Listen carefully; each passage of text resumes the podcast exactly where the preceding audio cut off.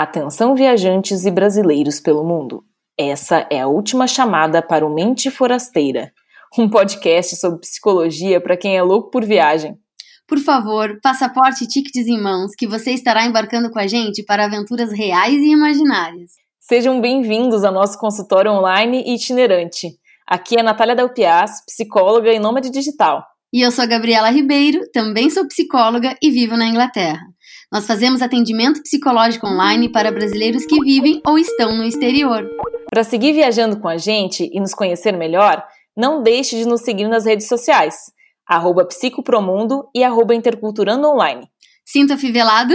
Então vem com a gente. Olá, Nath. Oi. Vambora então para mais um episódio e a intenção de, de hoje é a gente conversar sobre aquele bendito período de retorno e readaptação ao nosso país de origem, depois de viver um tempo no exterior. Então nós vamos falar sobre a síndrome ou a ferida do retorno, que é aquela deprê pós-intercâmbio, pós ano sabático, pós-expatriação ou uma viagem mais prolongada. E, e, quem já pegou a estrada sabe que depois da gente ver o mundo, da gente sentir e, e viciar em explorar, pode ser que a gente não se sinta 100% em casa de novo, porque parte do nosso coração vai estar sempre em outro lugar, né? Então vejam bem, né, que eu usei a palavra ferida, porque remete justamente a algo que machuca. Então é um período que pode ser confuso, dolorido e precisar de um tempo para cicatrizar. Então, Nath, vamos falar de quando a readaptação dói. Hum, e se dói, né, Gabi? é, acho que a gente já viveu inúmeras experiências na pele aí. Quantas vezes essa feridinha foi cutucada, hein, Gabi? Bah, muitas, muitas, muitas vezes. E, e cada vez dói de um jeito, né? A gente só vai aprendendo como, como lidar e como cicatrizar mais rápido, mas ela não deixa de doer, né? Exatamente. É, cada, cada período, cada momento da vida e cada experiência né, traz uh, uma leitura diferente para esse momento. Né? E acho que é bem relevante a gente poder estar tá falando um pouquinho aqui, não só da nossa experiência, mas também do que a gente presencia e acompanha com os nossos clientes. Né?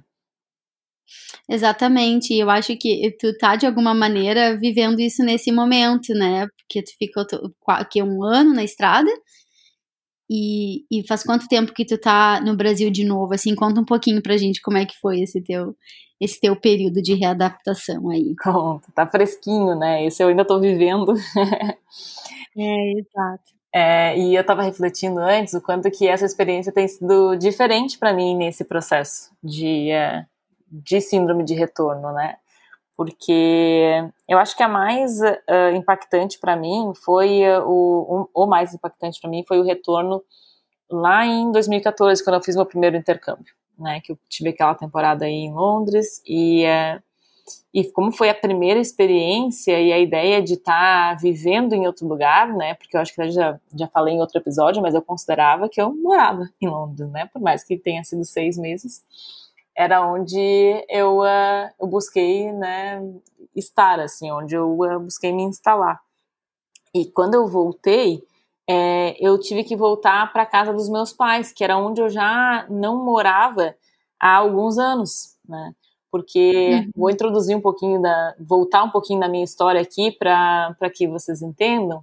É, mas eu saí da casa dos meus pais, eu tinha 17 anos, para vir para Porto Alegre, que é uma cidade que fica a uma hora e meia é, da onde eu vivia, uh, para fazer cursinho para vestibular e, uh, e, depois a faculdade, né? Então, uh, quando eu fui fazer esse primeiro intercâmbio, eu já estava morando em Porto Alegre uns sete anos, é, sete anos.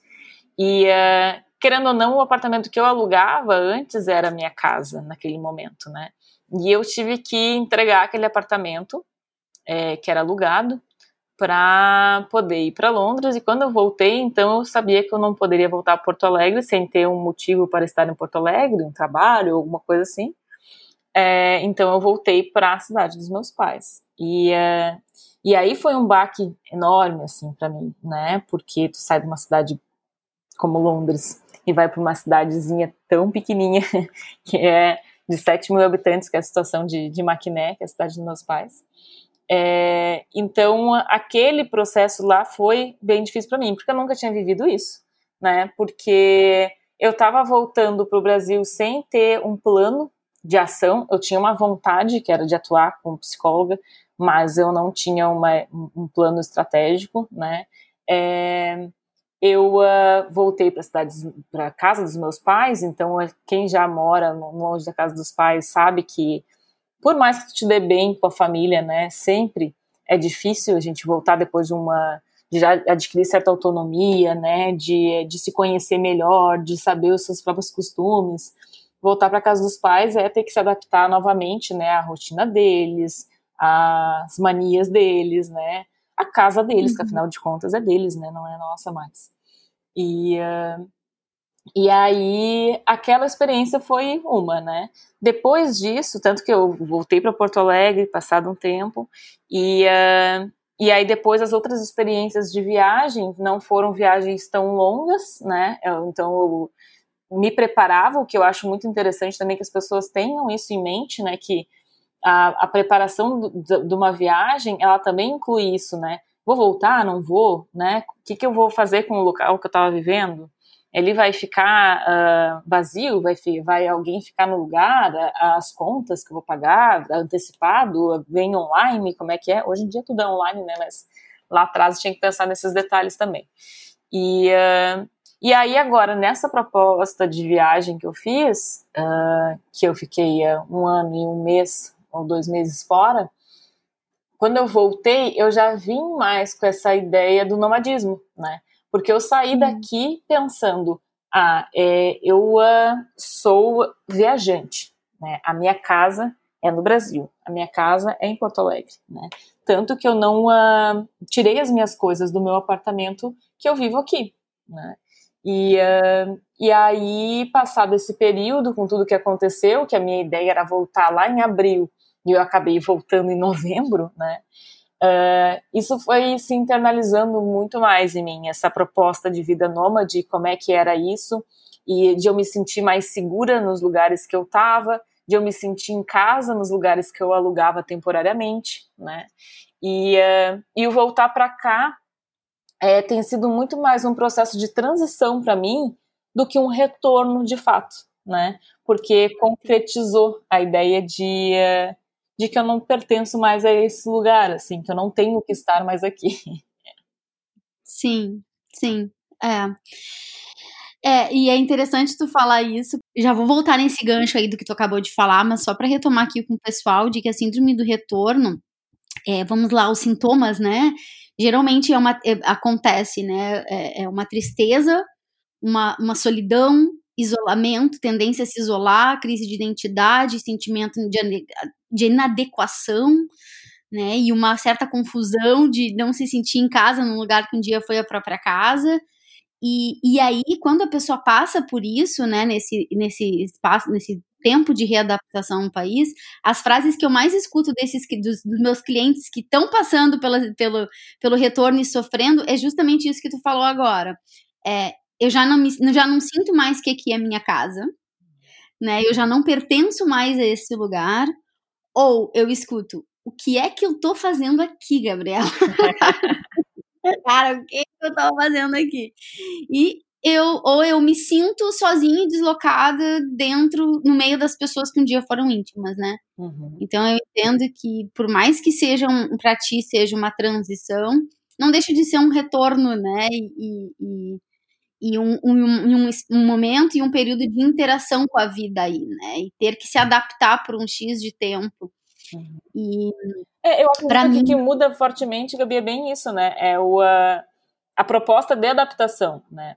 Porque como uhum. na, na, na, minha vida isso já faz sentido, né? Eu aderi à vida nômade e era uma escolha que eu tava, eu ainda estava me adaptando à vida nômade, né? E uhum. agora isso se, se efetivou, né? Digamos assim. E é diferente, né, para quando a gente está vislumbrando retornar e a gente tem que se, se readaptar àquele lugar, né, que a gente saiu. Então, vai ter o baque, né? Então, uhum. o que eu sinto de diferença nesse momento é que eu não, eu não estou lutando contra, né, esse sentimento de adaptação, porque eu já não pretendia me readaptar, né? Eu já vim para cá perspectiva, tu tem uma perspectiva de saída. A síndrome do retorno, acho que ela pega muito quando volta, tu tem que te adaptar e tu não tem essa, essa perspectiva de retorno, para fora do país, né? E como tu suavizou, assim, por mais que tu passe por um certo estresse, é, tu tem essa perspectiva de saída e isso é muito bom. É, né, é, aí a gente não sofre tanto, né? Porque é o que a gente escuta também no discurso né, das, da, dos nossos clientes, Sim. né? Que vão voltar para é. cá e aí eles ficam com aquela ideia é, mágica, né? De eu tenho que uhum. fazer alguma coisa para viver naquele lugar de novo, né? Fica naquele saudosismo, mas não é, não é algo real, né? Não é algo concreto. Pode ser que ela concretize, mas é, é muito mais uma negação do processo de adaptação aqui, né? É, eu, eu, eu senti, assim, eu, assim pensando no, na, na, no típico que é, eu acho que o primeiro momento, assim, da, da dessa readaptação Vamos pegar, assim, aquela primeira semana, né? As primeiras semanas de chegada, assim. Acho que eu passei bem por esse processo, assim, que eu vou descrever aqui. As primeiras uh, semanas tendem a ser aquela semana de matar saudade, que a pessoa é o centro das atenções, né? Reencontros super legais com amigos queridos, com a família, comer a comida da mãe, da avó, sentir o calor, o sol, aquilo, viver com intensidade aquilo que estava com saudade quando eu estava fora, né? E eu lembro que quando eu, eu cheguei é, isso quando eu cheguei do meu primeiro intercâmbio da Inglaterra, eu cheguei em Porto Alegre no final de janeiro. E eu tinha saído de dois invernos britânicos, assim, né? Eu passei dois anos aqui. E eu me lembro, Nath, que quando eu cheguei, eu sentei em Porto Alegre, num barzinho na rua, eu tirei o chinelo, eu senti o chão morno, eu olhei para o céu azul, eu tomei um gole numa cerveja geladérrima, Depois de passar dois anos tomando cerveja meia morna aqui na época, né? Agora já, já me adaptei de novo, mas né, na época era, eu ficava puta, eu quero uma cerveja gelada, só em casa, porque no pub não tem, né? E aí eu pensei, cara, tô de volta. Então acho que tem esse encantamento como tem na, como, como tem na ida pro exterior, na chegada no novo país, tem esse, esse período de encantamento quando a gente volta, né? Só que isso passa. E aí a próxima etapa, e aí é quando o bicho começa a pegar, é quando a gente entra de volta, começa a funcionar de novo naquele lugar, ou seja, trabalhar, estudar, entrar numa rotina e passa a se dar conta na pele das perdas que teve, né, e sentir falta daquilo que já não pode mais ter, né. É, é, é, quando a solidão é nesse segundo momento, assim, que a solidão, a sensação de deslocamento começam a pegar. E aí pode dar a sensação isso eu vejo e eu passei por isso, que é de sensação de viver em mundos paralelos, sabe? Porque, por um lado, tem todo aquele registro de tudo que foi vivido e ainda tá muito vivo, né? Tipo assim, todo, todas as memórias boas vividas, seja no intercâmbio, por exemplo, todo um esquema mental e emocional que tu tinha estruturado dentro de ti, que até ontem tava, até ontem tava funcionando, sabe? É, o estilo de vida, a rotina do outro país, né? Tá tudo muito incorporado, assim. E aí, de repente, tu te dá conta que tudo aquilo não vai rolar no Brasil. Uhum. E tu fica e apegado, mesmo... né? A, a, conversa, a troca que tu estava tendo com os amigos lá, né? Tu não consegue te reconectar da mesma forma que as pessoas estão aqui, porque tu vai contar uma piada, vai lembrar de algum evento, aquela pessoa não viveu contigo.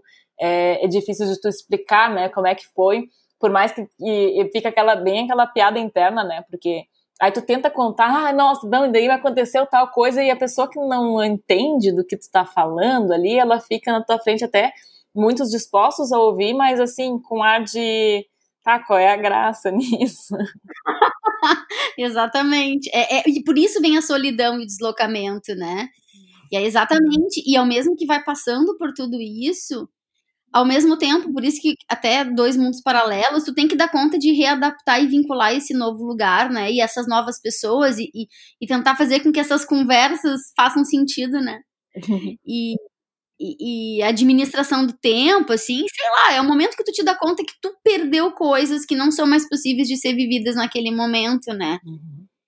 Então, acho que tu trouxe um elemento bem importante, assim, acho que das coisas, dos elementos que pegam muito é, sim, a dinâmica dos relacionamentos, né, da mentalidade, da identificação dos assuntos, tu falou das piadas internas, super isso, né, tipo, ah, o amigo estrangeiro, ou até a coisa do falar o idioma, né, eu me lembro, assim, de Bom, eu me lembro de ter voltado pra PUC, porque eu ainda tinha três semestres, e eu já até contei isso no, num dos episódios, eu sentada no chão da, de uma aula de dinâmica de grupo, assim, olhava para os lados e falava: o que, que eu tô fazendo nessa sala de aula quando eu tenho um mundo para conhecer? E com duas amigas que foram de intercâmbio também sentadas do meu lado e, e, e, a gente se olhava e tentava entender, sabe? Que, tipo, o que, que tá acontecendo? E, e, e, aí é muito interessante, porque quando a gente acaba se juntando com as pessoas que também fizeram intercâmbio, né? Acho que tem. Ou, ou pessoas que moraram fora justamente para ter esse esse espaço de identificação, né? Exato, sim, porque aquela pessoa fala a tua língua, né? É, e, e não entende aquilo como algo também é, que, é, que soa como é, muito grandioso, né? Porque tem muita gente também que tu começa a falar, ah, daí tu, vai falar, imagina, ah, porque em tal país que eu tive, naquele outro país, naquele outro país, às uhum. vezes soa como se tivesse, ah, tá se achando, né? Porque vive naqueles lugares lá. Então também tem esse cuidado, né, com quem a gente vai falar. E é uma coisa muito natural, né? Porque tu tá contando a tua experiência, foi aquilo que tu viveu, mas todas as histórias, ah, porque quando eu estava em tal lugar, aí quando eu estava em tal lugar, e aí tu fica repetitivo naquilo, né? Chega uma hora que a é. gente percebe mesmo que a gente tá chato, né? Mas uh, uhum. são as memórias afetivas que a gente tem, né? É, e não quer perder! não quer perder de jeito nenhum, quer ficar agarradinho quem fica, quem fica, né, quem não migrou, vamos dizer assim, os familiares, amigos, é difícil mesmo de entender o que está acontecendo, né? Eu vejo assim pelo pai dos intercambistas, às vezes os pais dos intercambistas que são mais jovens, né, a galera do high school, assim, às vezes me procuram e falam, cara, Gabriela, eu tô pé da vida com ela, uma ingrata. A gente deu para ela intercâmbio, ela foi, foi feliz, fez, viveu o sonho da vida dela, agora ela volta e assim que ela nos trata, se trancando no quarto, sem querer falar com a gente, sabe? Uma certa solidão, assim, também dos pais de entender o que, que aconteceu aqui e aí poder explicar para eles, né, o que foi que aconteceu, o que que essa e aí é quando a síndrome do retorno ela pode levar muitas vezes a uma depressão, a uma ansiedade, justamente quando não elaborada, né? E a gente pode falar um pouco mais disso ao longo do episódio, assim. Mas quem fica é difícil, às vezes é um namorado, né? Que a, uma namorada que o parceiro volta. Eu tive uma amiga que viveu isso, o, quando ela voltou, o namorado não tinha vivido as mesmas coisas e houve um distanciamento. Hoje eles casaram, ela tá grávida, tudo lindo, deu tudo certo. Mas eles passaram por uma etapa super grande de crise, sabe? Porque houve um distanciamento entre eles que eles tiveram que trabalhar para ter uma reaproximação em função disso, né? E às vezes, quando se fala de expatriado, é, a própria empresa, às vezes o cara vai, fica seis meses, se desenvolve e, e a equipe não tá noutra, né? Uhum. Então, é, e aí não é só visando porque tu tá vendo coisas lá naquele lugar e é, não quer dizer que a outra pessoa aqui, né, tivesse, porque dá a sensação de que parou um tempo, né? Tu volta cheio de novidade, transformado por toda aquela experiência e aí vem tem certas coisas que continuam iguais, né? Mas isso também depende muito da, da temporalidade, né? Do quanto, quanto que tu ficou lá fora e tudo mais. Mas uh, uh, aí trazendo um pouco da minha experiência, mas eu notei muito isso também nessa, nesse distanciamento maior, foi a primeira vez que eu fiquei mais de um ano fora, né? E uh, aí tu nota a diferença aqui, né? Tu nota a diferença, inclusive, em ciclo de vida das pessoas, né? Eu tenho uma amiga bem próxima que ela engravidou logo que eu fui, que eu embarquei. Então, ela teve toda a gestação dela durante o período que eu estava fora. E quando eu cheguei, a filhinha dela já estava com quatro meses. Aí eu brinco com ela, amiga, né? Eu tenho certeza que foi a cegonha que trouxe.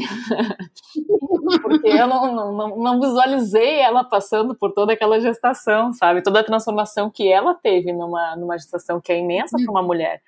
Então, uh, são diferentes momentos, né? Mas uh, tem essa dificuldade, e a, e a, a, dificuldade de se encaixar, de achar, né? Qual é a, a o, o momento dessa amizade, né, o, uh, é, da, da, da, troca que tem, dependendo de qual for o tipo de relação, mas de permitir, né, ouvir do outro e também de colocar, né, o seu momento, a sua experiência e, uh, e reencontrar, né, de repente nessa amizade, nessa relação, uh, até significados diferentes, né. Exatamente, é. E, e aí vem me vem muita questão dos lutos, né? Porque quando. Por isso que, que a gente fala, né? Que a migração de ida para um lugar novo é uma e a de volta é um outro processo de migração muito parecido e às vezes mais sofrido, né? Porque é o luto, são processos de luto de coisas que eram conhecidas e não são mais. Quer dizer, a tua relação tinha um. Vamos que ela fosse a tua parceira de ir pra bar, né? Tipo assim, aquela parceira que toda quinta tu ia tomar uma, uma cerveja, comer um X, uma coisa assim. E aí, de repente, tu volta e tua amiga tem um bebê e ela não vai mais ser a tua parceira para aquilo, né? Então tem um luto daquele, daquela amizade que precisa ser ressignificado e ela vai ser a tua parceira, de repente, do chimarrão, né? De parque com no parque com o bebê. Então, assim, realmente tem é um convite para reestruturar tudo. É, e às vezes, porque também me veio o luto, porque às vezes vem, inclusive, a finalização de relacionamentos que passam, param de fazer sentido.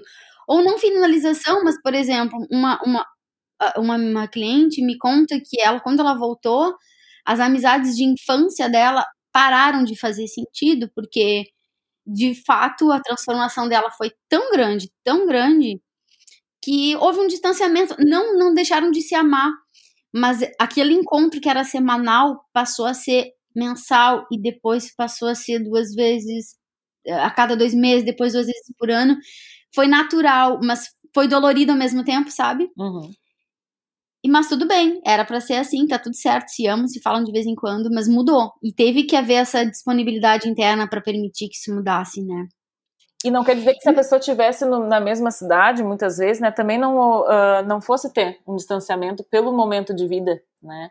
Claro que a distância física, né, ela contribui para isso, e uh, essa, essa crise até das relações, ela acontece muitas vezes quando a pessoa ainda está no outro país, né? porque eu também escuto muito dos, dos meus clientes essa dificuldade, às vezes, de estar uh, tá se conectando, de estar tá mandando uma mensagem, né? Porque hoje em dia também os meios tecnológicos eles estão, eles permitem muito isso, né? Que a gente continue participando das dinâmicas, né? Das, uh, das relações, mesmo à distância. Só que aí fica aquela coisa de, do encontrar o assunto, né? Ou de perceber aquele distanciamento começando a acontecer e, uh, e já começar a sofrer antes mesmo de, de voltar, né? Sim, é. É, e, e aí é que tem que se permitir, né, viver assim e, e, permitir o processo acontecer, e assim como fez, estando no exterior, fazer no Brasil, né? Se abrir para um novo. Mas fora os relacionamentos, né, Nath? Tem, hoje tem, muito, tem outras questões como a comida, né? Eu me lembro assim, agora tá, parece que cada vez mais globalizado o acesso às coisas são maiores, mas na época do meu intercâmbio, é o queijo feta, né? O feta cheese que aqui era barato, tu comia toda hora. Eu não achava feta cheese em Porto Alegre na época. E, e aí, quando achava, era caríssimo. né, sabe? Cadê o feta da minha salada? eu quero ou um chocolate X, né? Aquela coisa, todo dia devo saindo do trabalho, eu comi um Malteser, que era um chocolate que nem sei se tem no Brasil, acho que não, né? É, falando então... de saudade da mussarela de búfala da, da Itália. Ai, minha salada tinha outro, outro aspecto, outro gosto. Outro, é, a comida, os restaurantes, para mim, como Londres, cara, tu sabe, aqui é uma comida de cada lugar do mundo, a cada esquina, então... É, na época, eu me lembro que Porto Alegre não tinha tanto restaurante assim, sabe? Era muito pouco restaurante com uma gastronomia internacional. E, e aí, Londres, tu vicia nisso. Aí, quando eu voltei, meu Deus, que saudade de poder experimentar e, e, e comer e comidas acessíveis, né? E comida de rua, assim. Então, para mim, foi bem difícil, porque. E aí é que o retorno pode ser mais difícil, porque, por mais que a adaptação no novo país seja estressante, o componente da novidade traz muito encantamento e traz muita alegria, né? Tipo, é cool, é divertido, tu tá conhecendo, tu tá experimentando, então tem uma um excitement, né? Tem um, uma, uma empolgação natural, assim, que na volta não tem essa empolgação. Só tem a parte chata do processo de readaptação, né? Então, e, e somado ao fato do estranhamento daquilo que um dia foi tu conseguia chamar de casa, assim. Eu acho que esse é um outro elemento bem importante, né? Exatamente. E, e tu sabe, Gabi, que é, é, é, vale o adendo, né, de quem retornou ao longo de 2020, que foi a, a minha situação também aqui, é, grande parte dessas coisas aí que tu tá narrando, né, que é a, aquelas que a gente vai se apegar, né, para curtir a chegada de início, a gente não teve, né? não é mais difícil de encontrar um amigo, né? Primeiro passa pela quarentena, então todo esse processo de isolamento que tu disse que já acaba sendo, né, é, natural depois que passa esse período de excitação inicial, é, foi introduzido no primeiro momento aqui, né? Chegou, te isola, né? e, uh, e, em seguida também, aí tu vai começar a, a ver as pessoas, né, é, e aí teve, teve próximo de alguém, tá se isolando, não tá, a gente pode se ver, não pode, fazendo toda essa aproximação, né, aos poucos, uhum. então, uh, bom, eu não tive, não tem aquela festa de recepção, onde tu vai ver todo mundo, esquece, né, então uh, foi, foi bem mais difícil, acredito, né, para todo mundo que teve que voltar, às vezes numa situação de ter que voltar, mesmo sem querer, né, porque foi uma, uma exigência né, no período. É, o outro veio, estava tava a passeio aqui, estava de férias no Brasil e aí fechou as fronteiras do país que vivia e está preso aqui. Uhum. É, eu fico imaginando porque essas pessoas se aproximam mais da, da minha situação, né? Que é eu não tenho que me readaptar porque eu não vou ficar aqui, né? Mas uh, aí tu pensa que tu não pode ir para o lugar que então era a tua casa, né? Que é muita situação das pessoas que estão ah, que tem, não têm cidadania. A Austrália nesse momento é esse, é esse cenário, né? Se a pessoa tinha um visto de, de estudante ou qualquer outro tipo de visto que não é, né, não te dá o, o direito de acessar o país agora, eles estão lá com as, com as casas tudo mobiliadas, roupas, tudo pronto, vieram de férias e não puderam voltar. Então, é, a barra fica um pouquinho mais difícil, né? Poxa, é verdade, né? Pensando nos agravantes, é verdade. 2020 e acho que 2021 ainda vai ser assim. Vamos adicionar mais um agravante para síndrome do retorno. Que, que, que perfeito. E, e, o que me leva a um outro agravante que às vezes é, é preciso levar em consideração é o motivo que faz a pessoa voltar para o país, né? Porque essa, a, a, passar por essa readaptação é muito mais fácil quando tu escolhe voltar, tu escolhe estar naquele lugar, né, que tu, tu precisa. No meu caso, pessoalmente, por que, que foi tão difícil? Era porque eu, eu, eu não queria ter voltado, eu só voltei porque eu precisava terminar a faculdade. E eu queria ser psicóloga, então óbvio que eu tinha que voltar, né? Então, assim, eu escolhi voltar, lógico, mas por quê? Porque eu queria me formar e eu queria exercer a minha profissão, mas o meu coração não queria. Mas eu tinha um grande motivo, né? Eu tinha um grande motivo, assim, para estar de volta. Então, mas às vezes, então acho que ajuda, né, a reconstruir muito, assim, e quando a pessoa volta de maneira é, forçada, involuntária, como é esse exemplo que tu falou do, dos, das pessoas que estão na Austrália, eu acho que é por aqui também, né, eu tenho é, uma cliente que ela foi visitar os pais e agora ela não tá conseguindo voltar de volta, sabe, então bem chato também. Então, e com todo esse agravante que tu falou de não poder ver ninguém, não poder viver as coisas boas do país, né? Então, teve trauma, não teve. Às vezes a pessoa tá fugindo, volta do Brasil fugindo de um termo de uma relação, ou porque acabou visto, não conseguiu renovar, né? Ou porque a família precisou no Brasil. Eu realmente eh, se é um, um, retorno que a pessoa não gostaria, é mais desafiante, sim. E dentro desse cenário que tu, tu tá descrevendo, fica mais intenso. Definitivamente não é um ano bom para voltar para o Brasil se não queria e para terminar relacionamento, né? e para para quem quer recomeçar e reconstruir outro, né? Que, que, às vezes eu vejo o pessoal que eu atendo também nessa. Ah, Gabriela, não foi um bom ano para ficar solteira, não. Teve muitos casais que se formaram também nesse período, né? Porque eu ouvi de uma amiga, ela disse: Nossa, o, o, o perfil do Tinder mudou porque até aquelas pessoas que uhum. não estavam acostumadas a usar esses aplicativos passaram a utilizar porque não podiam mais é, sair, né? Então não, não, é, não foi uma opção. Ah, geralmente tu escuta, a gente escuta das pessoas, né? Ah, eu gosto de usar aplicativo, outros dizem, não, eu quero conhecer as pessoas, né? Ali, num bar, numa festa, no, no ambiente, né? Na rua, enfim.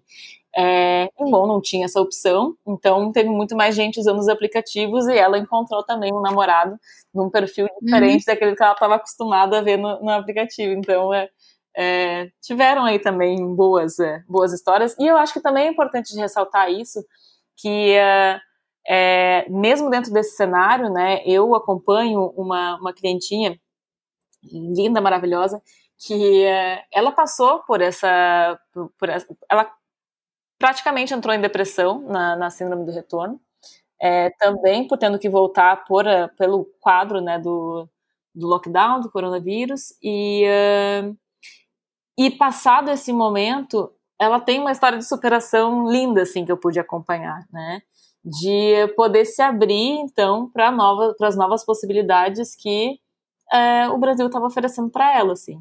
E eu acho que aí nesse ponto a gente entra mais também no como lidar, né, Gabi? Uh, as pessoas entendendo o que, que é essa síndrome, síndrome do retorno, entendendo qual é essa sintomatologia, né? É, bom, e aí vai, a gente vai ficar lamentando e se entregar para isso, ou a gente vai uh, tentar fazer algo de diferente? Uhum. Perfeito, exatamente. E, e, e, acho que o primeiro passo do como lidar é aceitar que voltou e, e, e, se conectar com o motivo né, que fez voltar. E quem não quem foi forçado de qualquer maneira é trabalhar a aceitação daquilo que não pôde controlar, né? Então, cara, o primeiro passo é lembrar. Uma coisa que eu sempre convido assim, as pessoas a fazerem é lembra que tu tiveste capacidade de te adaptar num novo contexto, ou seja, tu tem todos os recursos emocionais e cognitivos para isso, então paciência, né? E permita-se viver esse processo de readaptação. Ou seja, se de repente vai passar por uma tristeza, porque tá passando por processos de lutos mesmo, né? Daquilo que foi vivido, daquilo que gostaria de viver e planos interrompidos, é. Vive esse processo, que, que me parece que é isso que a tua né, que a tua cliente viveu, né, ela passou pelo processo, cresceu com ele, mas a gente só sai, a pessoa só sai mesmo e dá a volta por cima se se responsabilizar por essa readaptação. Como se responsabilizou no outro país também, né? Então, assim, cara, é que se permitir ampliar os relacionamentos onde está, é conhecer os lugares que antes tu nem cogitava na tua cidade, porque tu não tinha aquela mentalidade antes. Então, esse olhar curioso e explorador que a gente tem pelo novo quando tá no mundo, na estrada, a gente pode desviar e colocar ele pro nosso lugar, né? Então, assim, se tu quer mais estímulos, se tu precisa disso, é, te responsabilize e te coloca em situações e busca por esses estímulos, né? Então, acho que, que se permitir viver o processo, ter paciência e se responsabilizar por dar a volta por cima, assim, é o grande primeiro passo, né? Que se, se uh, assemelha muito, traz muito às etapas do luto mesmo, né, Gabi, que tu, tu que tu trouxe muito. ali. Porque o luto envolve esse momento de negação. E a primeira, uma das primeiras etapas do luto, né, é a negação. E, uh, e é interessante a gente pensar que quem está em negação vai ser aquela pessoa que vai tem que voltar para o Brasil, mas ela não aceitou isso ainda, né? Então, porque a aceitação vai ser uma das últimas etapas do luto. Então, se ela já vem para cá, nesse, iniciando o processo de luto ainda e na negação, né, ela ainda vai ter que lidar com todas as outras etapas, né? Porque tá lutando ainda uhum. contra aquela realidade que tá né, escrachada ali, uhum. tá lá a aeromoça dizendo, aliás, o piloto anunciando, estamos em território brasileiro, e a pessoa tá dizendo, não! Não, quero voltar! Volta, dá ré! É. É, e aí, até cair essa ficha, né, ela vai ainda passar por um momento de raiva, né, de barganha, Sim. né? Que a, a barganha aparece uhum. muito, né? O que, que eu preciso fazer para sair daqui de novo, né? E aí começa a negociação, né? E, uh, e aí vem ainda a possibilidade de uma depressão para uhum. chegar na aceitação, né? Então. E, e, Nath, lembrando essa coisa da raiva, eu acho que é, aí é um dos cuidados que se precisa ter. E a questão da raiva, cuidado, porque nesse momento que, que começam as críticas ao Brasil. Uhum. Né? É, é a crítica do. Pelo, crítica constante ao sistema, a mentalidade do brasileiro. É quando se está nessa fase que, que, que é, a pessoa ela só vê as partes ruins e, e desprende uma energia emocional e mental criticando demais. E aí, muito cuidado, né, gente? Porque além de ficar chato pra caramba pra quem tá no Brasil, tipo, é muito chato isso, porque soa como, realmente como, como uma arrogância, é, é uma energia desprendida para que tu poderia estar tá utilizando para ver o que é bom e reconstruir, né? O que faz sentido, colocar o teu olhar naquilo que também é, é gostoso, né? Então, e que pode, pode ajudar a tua vida a ficar boa onde tu estás naquele momento, né? Então, tá, tudo bem passar pela fase da raiva, faz parte, mas aqui é preciso muito cuidado para saber realmente elaborar, né, o mais rápido possível para não cair nessa armadilha da, da crítica, né? Perfeito, muito bem colocado. A gente já tem o costume de fazer isso, né? A gente é muito incentivado a menosprezar no nosso país. E, uh, e aí isso se intensifica muito no, nesses retornos. E eu acho que a raiva também aparece, vale apontar, né, nas, nas críticas e, a, e, a, e o querer transformar o contexto em que, em que chegou. Né? Uhum. Então, na, no aspecto familiar, é, isso aparece também de uma forma muito intensa, né? A pessoa, ela, uhum. o processo de distanciamento fez com que ela se desse conta de algumas coisas na dinâmica da família, né? Uhum. Algumas coisas que incomodam e ela volta e é óbvio que a dinâmica tá bem semelhante e aí ela quer transformar, né? Não, porque eu vou uhum. botar tudo em ordem, né? E uh, às vezes esse movimento vai até uma exaustão. Briga, briga, briga, briga constantemente até se dar conta que não tem esse poder, né? E que ela precisa achar uma nova forma, então, de se adaptar e de conviver naquela dinâmica, né? Uhum.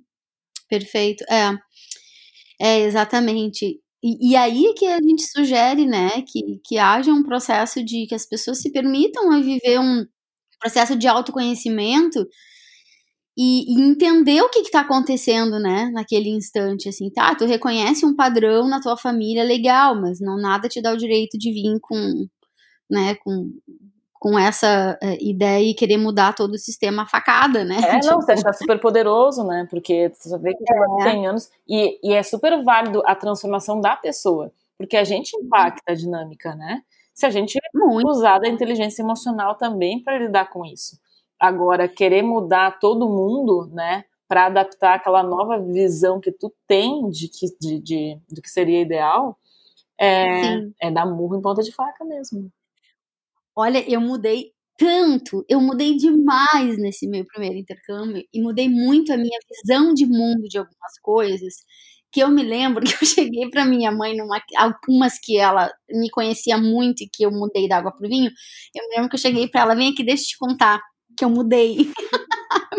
eu me lembro direitinho, assim, de falar, mãe, eu não penso mais a mesma coisa sobre isso, eu fiz aquilo, eu já não penso mais aquele outro, e ela me olhando. Eu tive a necessidade de contar para ela, entendeu? Uhum. Do tipo, eu não sou mais a mesma. Eu, eu tenho coisas que eu sou, mas tem coisas que eu não sou mais. E foi muito importante para mim naquele momento, mas nada de imposição. Foi mais um Deixa eu contar que eu mudei, sabe? Uhum. E eu é, mudei, né? Não tô querendo é, com isso não. impactar. Eu mudei e é, também quero ser ouvida e respeitada nessa mudança, né? É, e tipo, não te assusta, tá? Tipo assim, não te assusta, tá? Mas eu, eu, eu penso diferente de um monte de coisas que a gente conversava antes e, e eu, eu pensava desse jeito, eu já não penso mais. E foi super legal e tá, e tudo bem, tudo certo, assim, né? Deu, foi bem, bem interessante, mas eu lembrei que eu precisei dessa conversa, sabe? E é um, um dos melhores mecanismos, né, que a gente pode estar utilizando, né, Gabi? Que é a comunicação, Sim. né? Sim, é. Com certeza. A comunicação é poderosa. E, é, e a gente percebe, tem o, o outro ponto aí, né? Que é o quanto que na grande maioria das vezes a gente estava falando uma outra língua no outro país, e isso gerava um desgaste, né, gerava uma dificuldade de as pessoas entenderem aquilo que estava querendo realmente expressar. Quando a gente volta, o português está afiadíssimo, né, porque a gente descobre ali é. que a gente consegue expressar e é tudo mais fluido, é tudo mais fácil.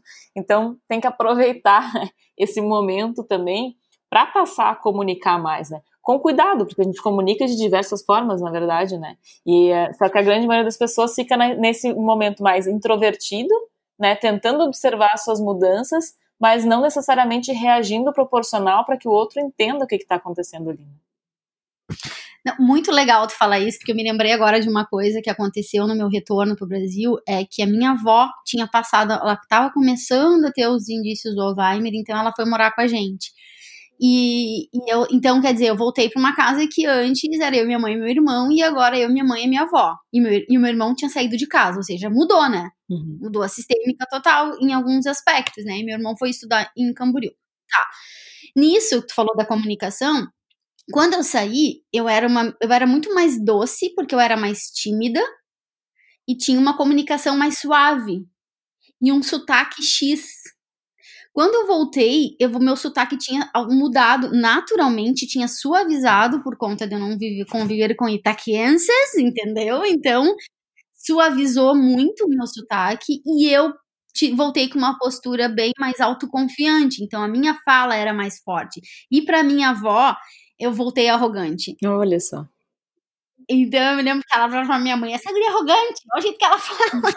e o meu pai, cadê essa guria? Ela falava assim, essa guria não tem identidade? Cadê o sotaque dela? E eu falava, gente, eu só mudei. Mas aí, tudo bem, entendeu? É, uma, uma leve resistência à tua mudança, né? e, e é isso que, que também que a gente tem que ter paciência de quando a gente volta, que de alguma maneira as pessoas também precisam de um tempo para se adaptar a essas novas versões. Uhum. Né? E, e, tentar entender que somos uma nova versão e há um luto também para quem ficou e não viveu isso tudo. Quer dizer, a minha filha era assim, de repente a minha filha volta assado. O que, que aconteceu aí? Né? Quer dizer, tu tá negando a nossa origem, que tu não fala mais igual a gente? Não, não é isso, gente. Eu só mudei.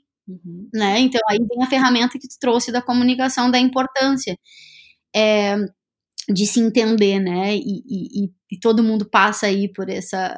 vive junto desse processo, né? É, e dependendo da, do, uh, do momento, da, do ciclo de vida que essa pessoa está passando, né? Porque a gente está falando para diversos tipos de viajante, né? Se é um adolescente, vai ser uma coisa, de repente, o adulto jovem que está no processo de diferenciação também é interessante porque ele também já está se vendo de outra forma, né?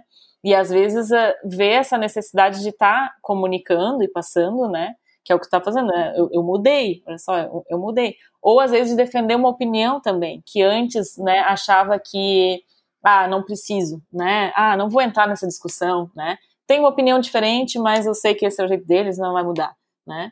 Então já se vê numa necessidade maior de estar tá se colocando para dar sua opinião, para dizer, olha, eu penso diferente de vocês e tá tudo bem, né?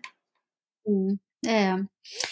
Exatamente. E é nesses processos de, de construção e elaboração das relações, dos hábitos, é que, que, que também fazendo parte do como, né?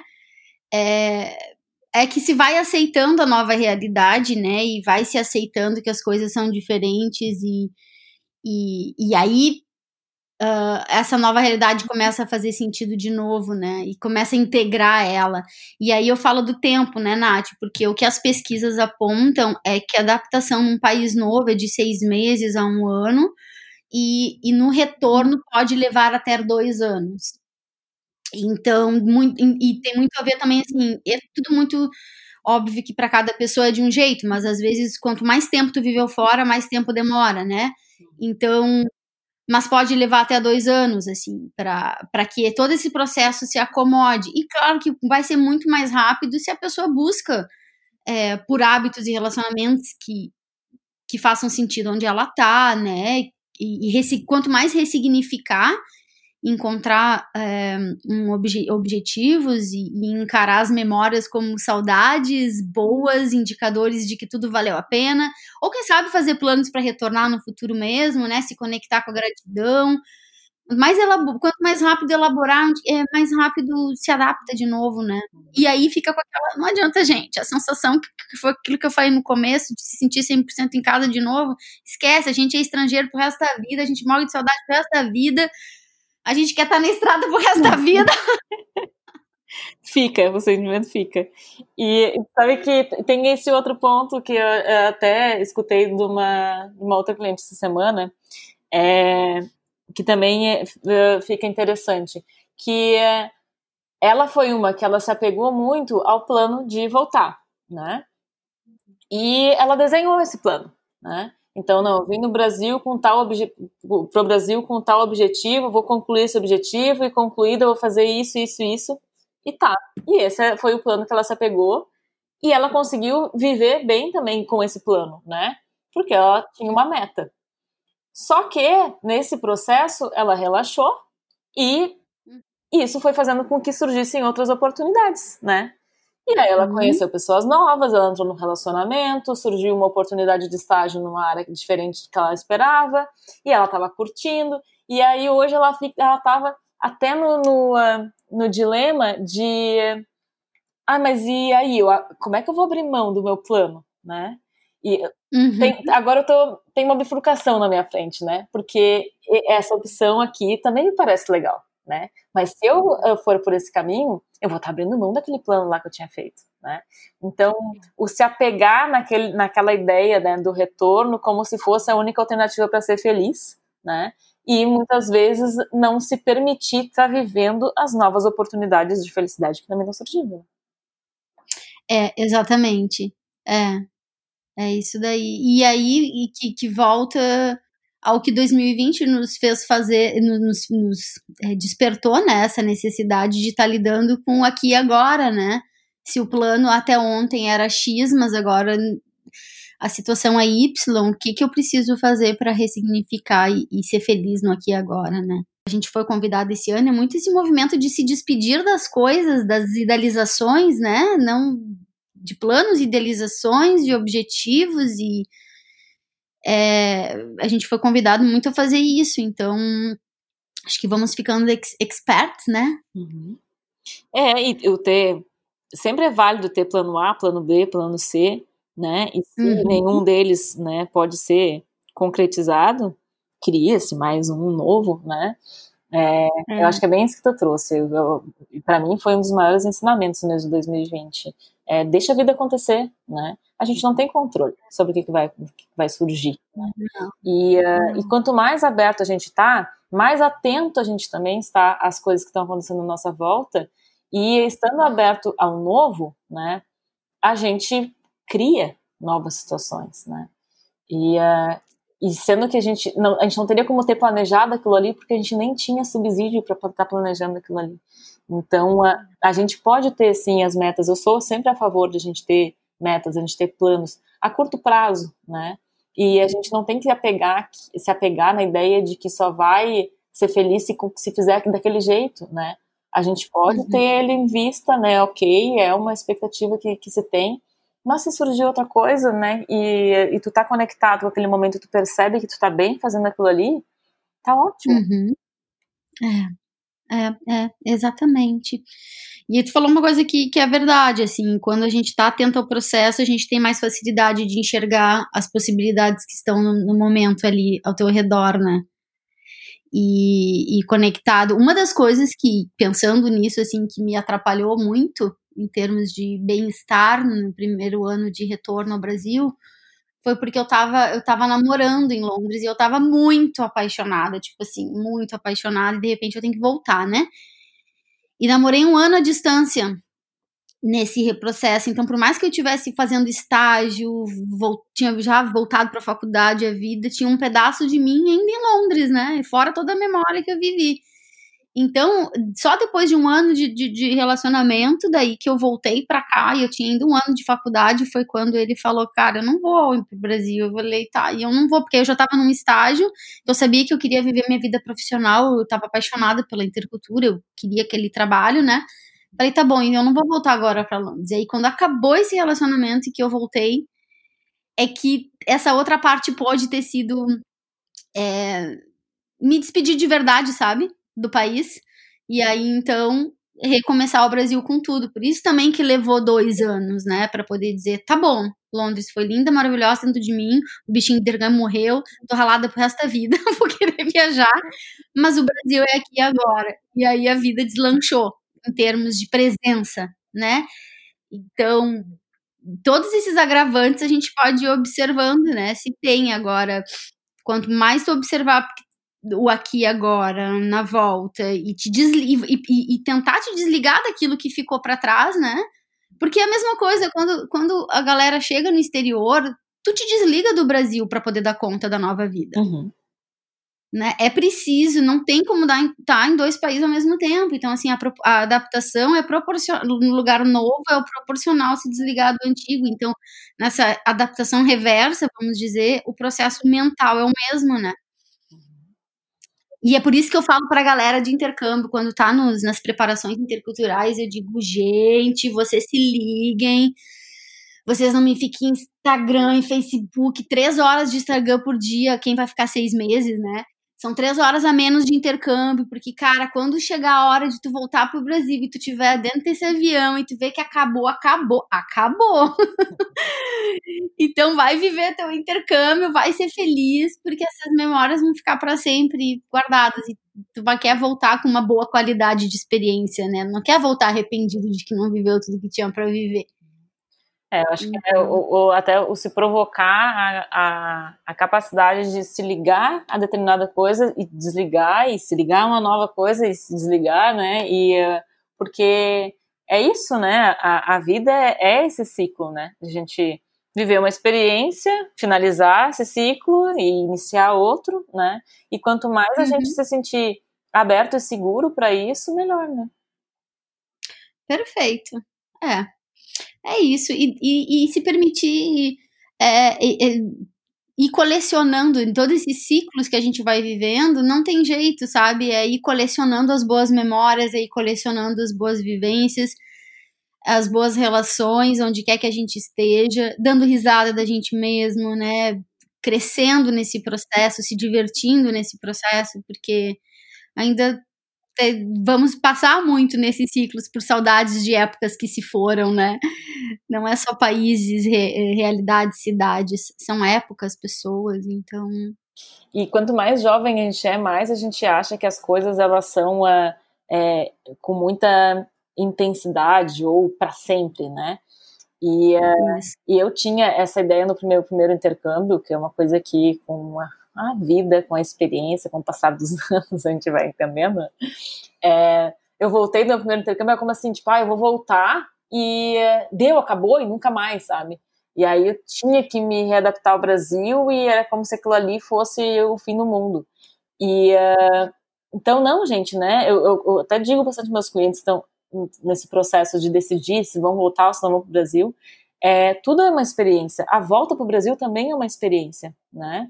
Tem um mundo uhum. inteiro aí aberto, né? E tu já aprendeu a como transitar por ele. E uh, existem inúmeras possibilidades, então uh, não se prende aquelas ideias fatalísticas, né? De que ah, as coisas vão ser assim, né? Não, vive, né? E até essa, essa ideia de cogitar sempre o retorno, né? É, querendo ou não, eu acho que também é uma coisa que o ano de 2020 ensinou, que acontecendo algo mundialmente, a tua referência vai ser o Brasil, né? Teu passaporte é brasileiro, né, e tu é a tua nacionalidade, de alguma forma esse vai ser o teu país de, de retorno. Então pensar sobre essa possibilidade e como seria, né, é, planeja essa possibilidade de voltar para o Brasil. Quanto mais cedo sair desse processo de negação, mais fácil também vai lidar com esse período e tudo bem, né? Se não for ficar aqui para sempre, pode testar, não deu certo, bom, tem outro meio de eu estar vivendo em outro lugar, de eu, de eu estar buscando, né, uma forma de estar vivendo uma vida diferente?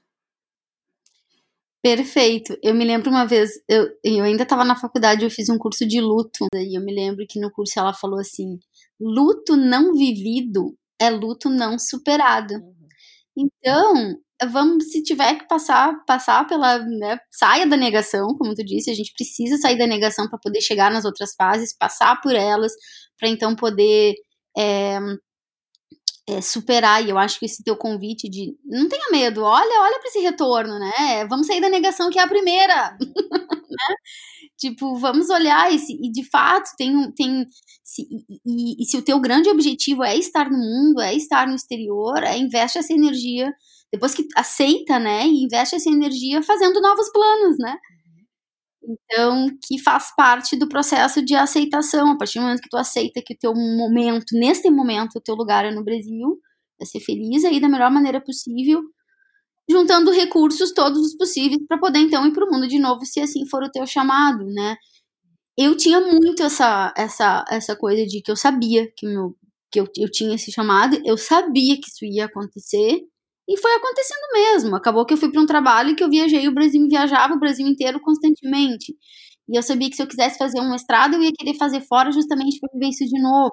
Mas antes disso, eu pensei, fui fazer um intercâmbio na Nova Zelândia de né, fui de novo para ser intercambista. Já não podia mais ficar um ano fora. Então, fiz de um jeito que eu pude negociar com o meu trabalho de passar meses fora.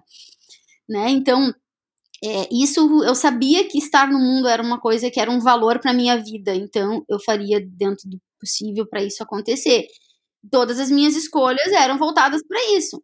Então, inclusive financeiras, né? Então, para mim, sempre dentro do meu, do meu orçamento financeiro, ganhando recém-formada, ganhando pouco, era viagem. Era viagem, vou de intercâmbio de novo, então tá. Então, cara, pegava, pensava duas vezes antes de sair uma sexta-feira, pensava na época alugava DVD. Entregando né? pensava, ai, Netflix, que benção que foi na nossa vida. E aí pensava, gente, não, não preciso. Hoje eu vou ficar aqui com a minha mãe, vou trocar minha ideia porque eu vou pro meu intercâmbio, né? Uhum. Então, porque tinha clareza disso, mas é bem o que tu falou, assim, calma, tem um mundo ainda, tem um tempo ainda. É. Se esse é teu objetivo, work on it, trabalha nisso que você vai voltar a viver isso, né? Uhum. A tua vida vai ser uma junção das experiências, não vai ser mais aquela aquela vida que tu tinha anteriormente aqui, porque tem muita gente que tem esse medo, né, de voltar e voltar para a zona de conforto também, né? Uh, gente, a transformação ela não é bem assim, né? Que depois que a gente expande, a gente não consegue voltar para a mesma caixinha. Então a não. gente vai ser uma junção de tudo aquilo que a gente viveu, né? Exato. E eu acho que é isso, né? Acho que a gente já deu deu para conceitualizar o que é e trazer exemplos nossos, de clientes, do que é vivenciar a síndrome do retorno. Claro que deixamos aqui, né, Nath, que se alguém estiver sentindo essa, passando por esse processo que é dolorido, sim ou sim, é, e se pegar achando que a tristeza tá além, que o isolamento tá muito intenso, porque cuidado para isso não gerar um, um processo de depressão, né, além do que precisa ser, existem recursos e tem ajudas, estamos aqui para isso, existem profissionais da psicologia para poder ajudar também a, a, ajudar esse processo de elaboração, né?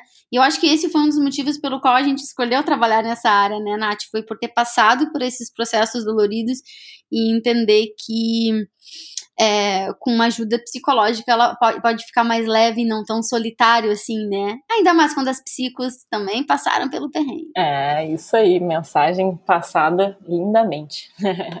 e eu quero é. deixar aqui o convite também para as pessoas poderem compartilhar suas histórias de, de retorno, tanto histórias difíceis quanto histórias de sucesso, né? Agora no nosso novo perfil no Instagram, né? Que as pessoas Yay! podem encontrar através do arroba Mente Forasteira Podcast. Perfeito, isso aí. Muito feliz, que bom. Sempre muito gostoso e a gente se vê na próxima, né, Gabi? Isso mesmo, a gente se fala na próxima. ah, é verdade. um beijo, Nath. Boa boa final de estadia em Porto Alegre, estrada de espera. E logo tá. em breve eu volto, volto com novidades aí dessa estrada. Joia. Um beijo. Beijo. Tchau. Tchau, tchau.